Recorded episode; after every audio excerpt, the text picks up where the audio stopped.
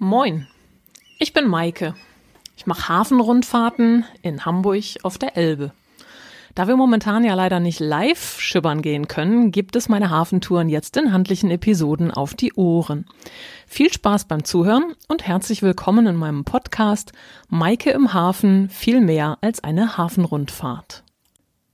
In Episode 10 geht es auf Entdeckungsreise jenseits der Elbbrücken. Entenwerder, Kalte Hofe, die Billwerder Bucht. Eine meiner liebsten Touren der vergangenen Jahre führt in eine Ecke der Stadt, die man sich als Hamburger eher nicht als Ausflugsziel vorstellt. Wobei, ganz so stimmt das eigentlich nicht mehr, denn Kalte Hofe und Entenwerder sind in den vergangenen Jahren aus ihrem Schattendasein getreten und durchaus einem größeren Kreis bekannt geworden.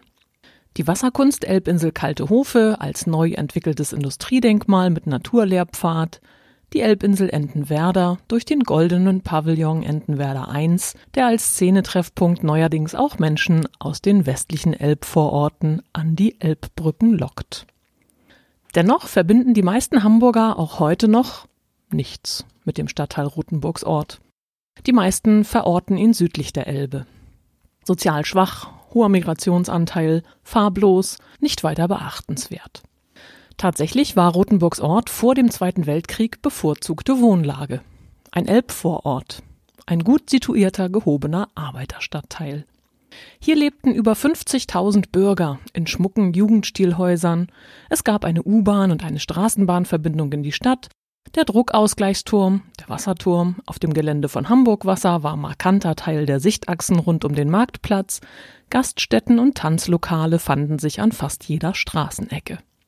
Nach dem Feuersturm im Sommer 1943 blieb hier jedoch kaum ein Stein auf dem anderen. Es sind nur knapp ein Dutzend Gebäude aus der Vorkriegszeit erhalten.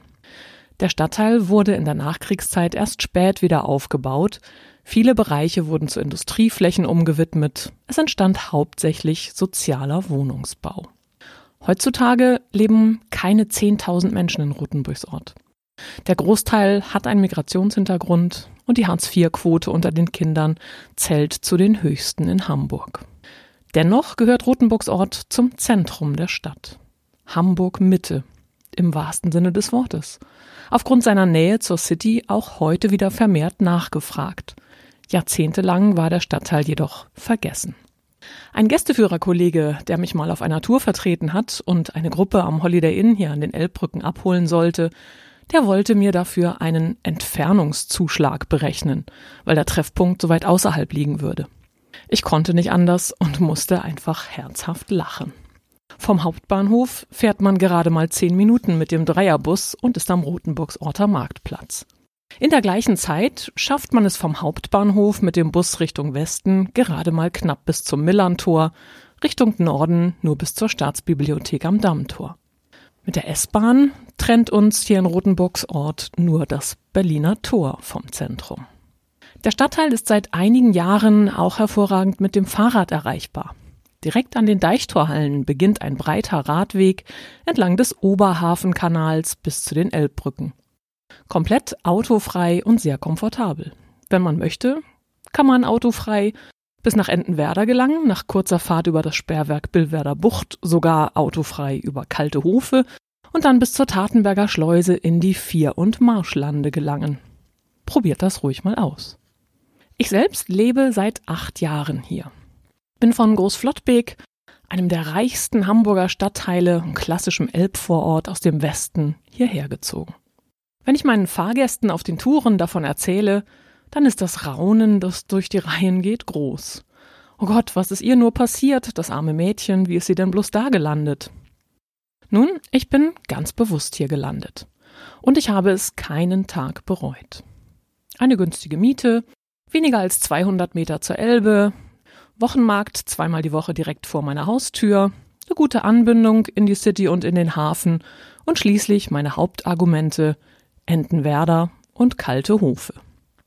Begeben wir uns nun gedanklich auf die Barkasse und schippern auf der Norderelbe Richtung Osten. Die Hafencity mit all ihren modernen, häufig kalten, nüchternen Architekturentwürfen, die lassen wir mal links liegen. Wir passieren die Elbbrücken und bemerken zuerst, wie viel Grün uns hier an Backbord erwartet. Die Elbinsel Entenwerder, Früher auf der Nordseite noch durch das Zollhafenbecken unterteilt und mit vielen Lagerhäusern bestückt, ist heute reines Erholungsgebiet. Imposante Pappelreihen am Westende bieten allabends eine schöne Kulisse zum Sonnenuntergang. Die große Grünfläche in der Mitte wird gern von Zirkussen oder für Open-Air-Festivals genutzt. Die Wiesen und Büsche wurden schon Ende der 1990er naturnah angelegt und gepflanzt. Am Westende gibt es sogar ein heute noch schemenhaft erkennbares Amphitheater, in dem jedoch meistens eher Grillkultur zelebriert wird. Wir passieren die ehemaligen Zollpontons, an denen früher Binnenschiffe ihre Waren anmelden mussten und in denen heute Firmenräume, Werkstätten und sogar eine Kaffeerösterei zu finden sind. Davor dümpeln verschiedene Fahrzeuge im Wasser, kleine Barkassen, Privatboote und mit der Niege sogar ein seegängiges ehemaliges HPA-Schiff. HPA ist die Hamburg Port Authority, also die Hafenbehörde. Als Tonnenleger, Vermessungs- und Versorgungsschiff war die Nige damals unter dem Namen Nige Wark, also Pladütsch für Neuwerk, eben dort im Einsatz. Für alle Landratten, Neuwerk ist eine kleine Insel im Wattenmeer vor der Elbmündung, ungefähr 15 Kilometer nordwestlich von Cuxhaven gelegen und es gehört dennoch zum weit über 100 Kilometer entfernten Hamburg. Neuwerk gehört verwaltungstechnisch sogar, genau wie Rothenburgs Ort, zum Bezirk Hamburg Mitte. Der große Wendepunkt für die Bekanntheit Rothenburgs Orts, der kam mit der Eröffnung von Entenwerder I im Sommer 2015. Bereits im Vorjahr waren hier Veränderungen zu beobachten. Nun stand hier plötzlich ein goldener Pavillon auf einem schwimmenden Ponton am östlichen Ende der früheren Zollanlagen. Der Kubus aus goldfarbenem, gelochten Messing ist eine begehbare Skulptur auf drei Ebenen. Er wurde 2007 von den Architekten Modulor Beat in Münster entworfen für die Ausstellung Skulptur Projekte Münster. Der Hamburger Modeunternehmer Thomas Friese, in Hamburg bekannt von Thomas I. und seine Tochter Alexandra, die holten den Pavillon nach Hamburg und entwickelten einen Stadtteiltreffpunkt und einen aus der Hamburger Café-Szene inzwischen nicht mehr wegzudenkenden Hotspot. Üppiger Blumenschmuck, eine Container-Kaffeeklappe, derbe Holzdalben und lässige bunte Sitzgelegenheiten laden hier zum Verweilen ein. Der Blick schweift über die Elbe und die vorbeiziehenden Binnenschiffe. Der aromatische Kaffeeduft der benachbarten Rösterei der Public Coffee Roasters liegt in der Luft. Mit der Barkasse schippern wir weiter ostwärts und lassen den goldenen Pavillon hinter uns. Unmittelbar daneben fällt der Blick an Backbord auf eine geteerte Rampe, die ins Wasser führt. Eine Slipanlage, die viel von privaten Bootseignern genutzt wird, um ihre Schiffchen zu Wasser zu lassen. Hinter der Böschung taucht kurz die weiße Silhouette eines Busses auf. Wir haben Glück und sind zur rechten Zeit am richtigen Ort. Der Hafen City Riverbus kommt. Seit einigen Jahren gibt es in Hamburg einen Amphibienbus, dessen Tour in der Hafen City startet. Da die Wellen im Hafengebiet teilweise zu hoch werden können, fährt der Bus auf der Landseite nach Rothenburgs Ort und dreht hier eine Runde durch die beschauliche Billwerder Bucht. Er stellt sich am oberen Ende der Rampe in Position, dann geht auf der Barkasse ein Raunen durch die Reihen, viele Fahrgäste zücken schnell noch ihr Smartphone und filmen den Moment, in dem der Bus mit einer großen Bugwelle direkt ins Wasser rauscht. Mit einem großen Platschen taucht er halb in die Norderelbe ein und gleitet fast geräuschlos und als wäre es das Normalste auf der Welt durchs Wasser. Ich habe diesen Anblick inzwischen hunderte Male erlebt. Es bleibt faszinierend. Ist auch immer ein spannendes Gefühl, wenn wir dem Bus begegnen oder ihn im Wasser überholen mit der Barkasse. Wer kann schon mit dem Schiff einen Bus überholen? An Steuerbord passieren wir nun das westliche Leuchtfeuer der Elbinsel Kalte Hofe, verlassen den Hauptstrom der Norderelbe und biegen ab in die Billwerder Bucht. Eigentlich muss man aber genau sagen, bleiben wir hier auf dem Hauptstrom der Elbe. Der jetzige Flusslauf ist das Ergebnis eines künstlichen Durchstichs vor gut 140 Jahren. Damals wurde der Flusslauf der Elbe optimiert und begradigt und die Elbinseln Peute und Kalte Hofe wurden voneinander getrennt. Die heutige Billwerder Bucht markiert eigentlich den ursprünglichen natürlichen Strom. Heute ist die Bucht eine Sackgasse. Die Einfahrt wird flankiert von einem imposanten Sperrwerk. Das Sperrwerk Billwerder Bucht ist das zweitgrößte Sperrwerk in Deutschland nach dem Eidersperrwerk. Es sorgt dafür, dass die dahinterliegenden Gebiete im Sturmflutfall geschützt bleiben. Die Deichhöhe im Hinterland muss somit nicht mehr ständig angepasst werden. Das Sperrwerk wurde in den 60er Jahren errichtet und um die Jahrtausendwende modernisiert. Die großen blauen Klappen, die werden mehrmals im Jahr geschlossen. Auch Anfang dieses Jahres gab es schon entsprechend hohe Wasserstände.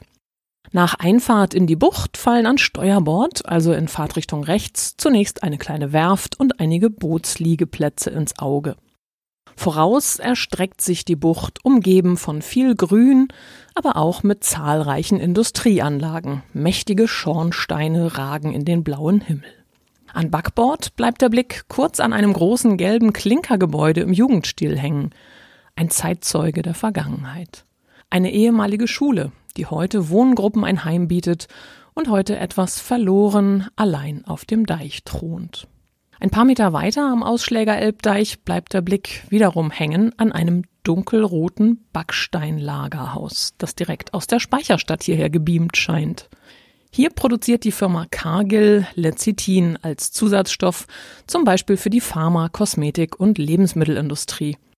Es macht Kekse knusprig und Pasten streichfähig. Die Firma hat den alteingesessenen Standort der Hamburger Traditionsfirma Lukas Meyer übernommen. Bleiben wir auf der Backbordseite. Da fällt ein moderner, großer Gebäudekomplex mit großen, leuchtend grünen Balkonen auf. Eine Seniorenwohnanlage. Früher stand hier mal die größte Sporthalle der Welt, die Hanseatenhalle. 1935 in rasender Geschwindigkeit aus einer ehemaligen Lagerhalle umgebaut zu einer Sportarena, die mehr Zuschauerplätze bot als der Madison Square Garden in New York. Über 20.000 Menschen jubelten hier Max Schmeling zu, bevor dieser sich zu seinem großen Kampf gegen Joe Louis auf den Weg über den großen Teich machte. 1943 im Feuersturm wurde die Hanseatenhalle zerstört.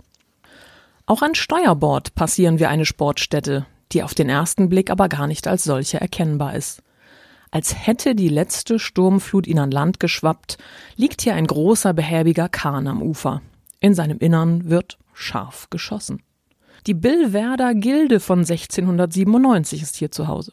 Ein Schießverein, der in dem Kahn einen Schießstand betreibt. Das Gelände zu unserer Rechten, das gehört alles zur Wasserkunst Elbinsel Kalte Hofe.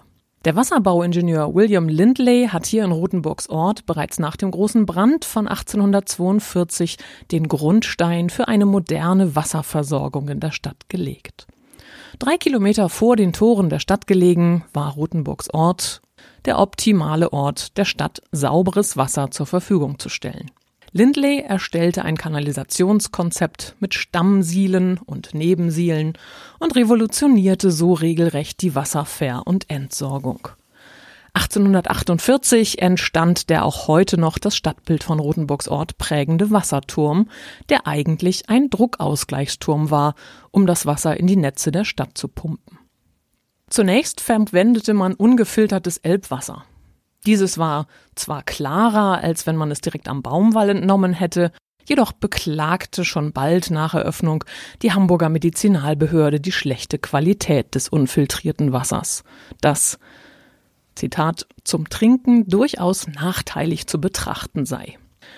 Es gibt ein wunderbares volkstümliches Gedicht aus dieser Zeit, das lautete Vom Tier im Hamburger Wasserrohr, da kommen 16 Arten vor. Ein Neunaug, Stichling und Aal, drei Würmer leben in dem Strahl, drei Muscheln und drei träge Schnecken sich mit der muntern Assel necken, ein Schwamm, ein Moostier, ein Polyp, die dringen lustig durch das Sieb. An toten Tieren kommen raus der Hund, die Katze und die Maus. Noch nicht gefunden sind Malheur, der Architekt und Ingenieur. 1876 waren knapp 20 Tierarten im Hamburger Trinkwasser zu finden und zehn Jahre später waren es schon über 40. Die Feuerwehr, die musste damals Siebe an den Hydranten anbringen, damit nicht Aale in ihre Dampfspritzen gelangten, die zuvor mit dem Elbwasser ins Netz gesaugt wurden. Nach der Cholera-Epidemie erkannte man auch in Hamburg die Notwendigkeit der Filtrierung. Dass diese eben nicht nur der Verschönerung des Elbwassers diente, sondern auch die Keimbelastung im Wasser massiv reduzieren würde. Ende des 19. Jahrhunderts wurde Kalte Hofe in seiner jetzigen Form angelegt. 22 Fußballfeldgroße Wasserbecken, durch die Wasser ein- und ausgepumpt werden konnte. Es sickerte durch verschiedene Gesteins- und Sandschichten und wurde erst nach der Filtration ins Wassersystem der Stadt gepumpt. Bis in die 1960er Jahre verwendete man dazu Elbwasser. Mit zunehmender Industrialisierung war die Wasserqualität jedoch so schlecht, dass man auf Grundwasser umstellte. Bis 1990 war Kaltehofe in dieser Form in Betrieb. Danach fiel es für gut 20 Jahre in einen Dornröschenschlaf. Die Natur eroberte das Gebiet zurück, die kleinen backsteinernen Schieberhäuschen wurden von Schilf überwuchert, zahlreiche Vogelarten nutzten kalte Hofe zum Brüten und als Rastplatz beim Durchzug. Heute ist ein Teil der Insel als Industriedenkmal aufbereitet und der Öffentlichkeit zugänglich. Die Besucher erfahren viel über die Historie der Wasserfiltration. Es gibt einen Naturlehrpfad, ein großes Insektenhotel und eine Aussichtsplattform. Über 40 Vogelarten und allein sieben Fledermausarten sind hier je nach Tages- und Jahreszeit zu beobachten. Es werden auch viele Führungen angeboten. Die schnörkelige Villa mit ihren dekorativen Türmchen beherbergte ehemals das Hygienische Institut, in dem die Wasserproben analysiert wurden. Heute lädt es mit einem charmanten Café zum Verweilen ein. Die dort beheimatete Ausstellung zur Wasserversorgung und Wasserkunst wird gerade überarbeitet. Die Billwerder Bucht endet heutzutage in einer Sackgasse im Holzhafen. Hier findet sich ein abwechslungsreiches Süßwasserwatt. Für die Schifffahrt und die privaten Bootsanlieger ist es nur bei Hochwasser erreichbar. Wir machen einen kurzen Schlenker in diesen östlichen Teil der Bucht, lassen den Blick über eine Werft schweifen und steuern dann das große Kraftwerk Tiefstack an, das unübersehbar die Bucht dominiert. Bereits vor über 100 Jahren wurde dieses Kohlekraftwerk in Betrieb genommen. Den meisten Hamburgern ist die Silhouette mit ehemals vier aufragenden Schornsteinen noch gut im Sinn. Die Schornsteine fanden sich im Logo des städtischen Energieversorgers HEW wieder. Unmittelbar neben dem Kraftwerk liegt die Schleuse Tiefstack, die in die Bille führt. Kennt ihr eigentlich die Bille? Dazu kommen wir dann in der nächsten Episode dieses Podcasts, wenn es wieder heißt, Maike im Hafen viel mehr als eine Hafenrundfahrt. Mm-hmm.